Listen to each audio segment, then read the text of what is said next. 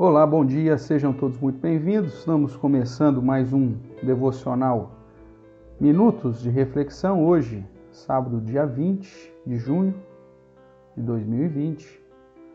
Nós que temos tido aí a oportunidade de reservar alguns minutinhos para estudar um pouco de Eclesiastes. Nós estamos no capítulo 10 e faremos hoje a leitura dos versos 12 e 13.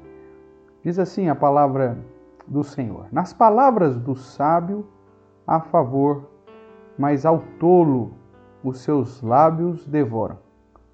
As primeiras palavras da boca do tolo são estultícia, e as últimas, loucura perversa. Nós estamos tratando aqui com Salomão sobre a excelência da sabedoria e ele tem utilizado situações do dia a dia para mostrar os benefícios que essa sabedoria traz, seja na realização de pequenas tarefas, no sistema de facilitar as nossas atividades, a sabedoria traz benefícios em todos os sentidos.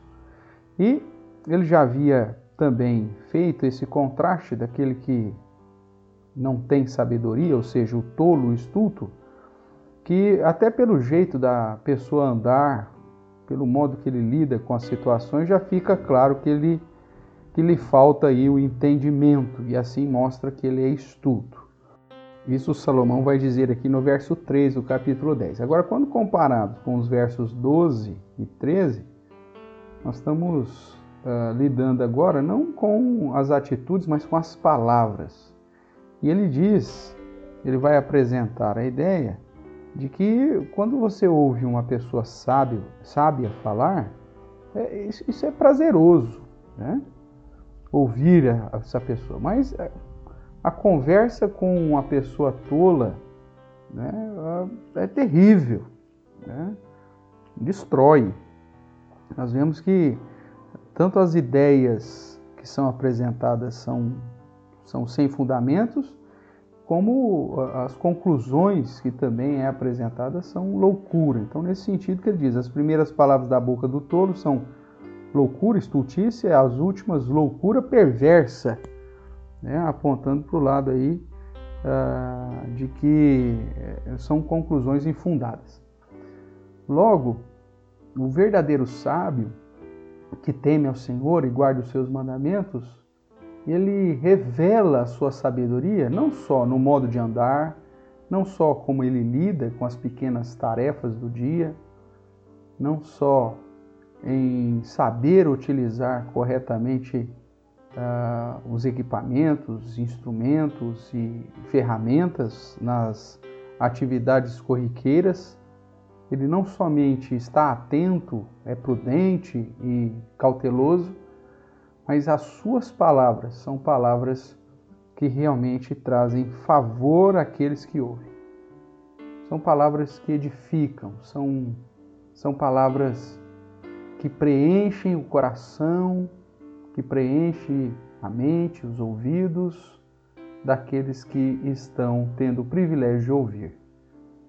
As palavras de um sábio apontam para a verdade, aponta para a luz, pois a palavra ou a verdadeira palavra de sabedoria está pautada nos princípios da própria palavra de Deus. Consequentemente, conduz as pessoas a temer a Deus, a guardar os seus mandamentos e a receber os benefícios que tudo isso traz e que fica claro tanto no livro de Provérbios quanto no livro de Eclesiastes. Logo, como nós já falamos em algum momento nessa semana, infelizmente nós não temos como oferecer às pessoas aquilo que não faz parte de nós.